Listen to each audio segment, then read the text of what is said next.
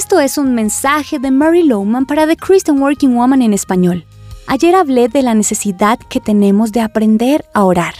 Los discípulos pidieron a Jesús enseñarles a orar y Él lo hizo. Ahora es obvio que si ellos debieron aprender, nosotros también. Entonces, hablamos esta semana de cómo estructurar nuestro tiempo para lograr mayor efectividad en nuestra oración. Aquí comparto las principales sugerencias para una vida de oración. Primero, siga el modelo que nos dio Jesús que encontramos en Mateo 6 y Lucas 11. Brevemente, Jesús nos enseña que la oración debe tener alabanza. Padre nuestro que estás en los cielos, santificado sea tu nombre. Promesa o compromiso. Venga tu reino, hágase tu voluntad en la tierra como en el cielo. Petición. Danos hoy nuestro pan cotidiano. Arrepentimiento. Perdona nuestras deudas como también nosotros hemos perdonado a nuestros deudores. Luego, ruego. No nos dejes caer en tentación, sino líbranos del maligno. Veamos ahora rápidamente cada uno. Si vamos a tener una vida de oración efectiva, es esencial la alabanza. Toda oración debe comenzar con alabanza como lo enseñó Jesús.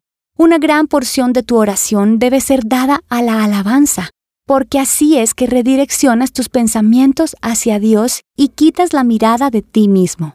Créanme, ese es el paso más importante para lograr tener un tiempo de oración significativo. Alaba a Dios por quien Él es.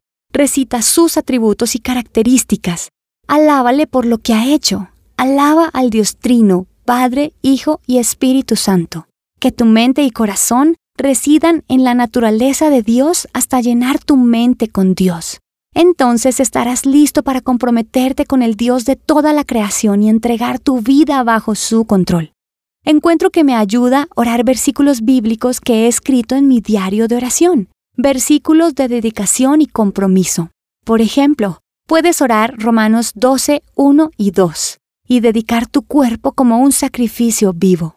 Te comprometes ante Dios de entregarle el control del día que te espera. Durante este tiempo de compromiso pides a Dios que se haga su voluntad en tu vida. Le das a Dios permiso para escribir la agenda de tu vida para ese día. Es un compromiso que haces entre tú y Dios. Bueno, mañana veremos los demás atributos de esta oración. Espero que me puedas acompañar. Encontrarás copias de este devocional en la página web de christianworkingwoman.org y en español por su presencia radio.com, SoundCloud, Spotify, Amazon Music y YouTube. Búscanos como The Christian Working Woman en español. Gracias por escucharnos. Les habló Mariana Vargas.